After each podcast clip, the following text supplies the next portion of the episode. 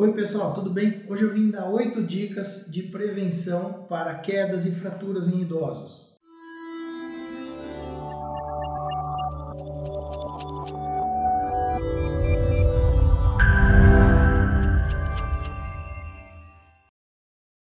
Dica número 1: um, retire todos os tapetes, fios, móveis baixos e objetos que fiquem soltos pelo chão que possam atrapalhar o caminho do idoso. O idoso tem dificuldade de locomoção e muitas vezes tem dificuldade de enxergar as coisas.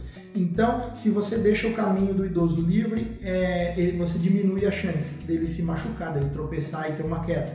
Dica número 2: instale um corrimão na escada da sua casa. Se você tem uma escada, um corrimão vai ajudar o idoso a subir e descer sem se machucar. Dica número 3: durante a noite, deixe a luz do corredor ou a luz do banheirinho acesa isso vai iluminar um pouco o caminho do idoso. O idoso costuma levantar durante a noite muitas vezes para poder ir ao banheiro, mesmo para poder tomar água. E alguns deles acabam acordando mais cedo para tomar alguns remédios. Se nesse momento você não tem um quarto ou um ambiente muito iluminado, ele pode tropeçar e se machucar. A dica número 4 é não usar chinelos e calçados que sejam soltos no pé. O ideal são aqueles calçados que têm tiras ou mesmo sandálias. O chinelinho solto, aquele famoso chinelinho da vovó, é muito confortável, mas ele acaba é, sendo um fator de risco para o idoso tropeçar e se machucar.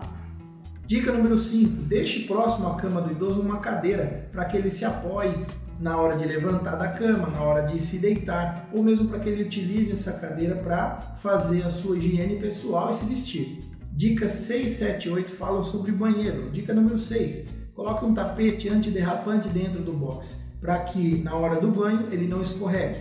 Dica número 7: instale barras de apoio dentro do banheiro, em volta do vaso, dentro do box, para que o idoso se apoie nessas barras na hora de se levantar e na hora de se locomover dentro do banheiro.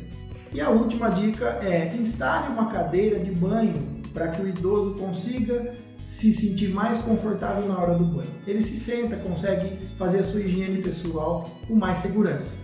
Essas foram as minhas dicas para prevenção de quedas e fraturas nos idosos, pessoal. Espero que tenham ajudado vocês e espero que ajude o seu vovô e a sua vovó em casa. Obrigado, até a próxima.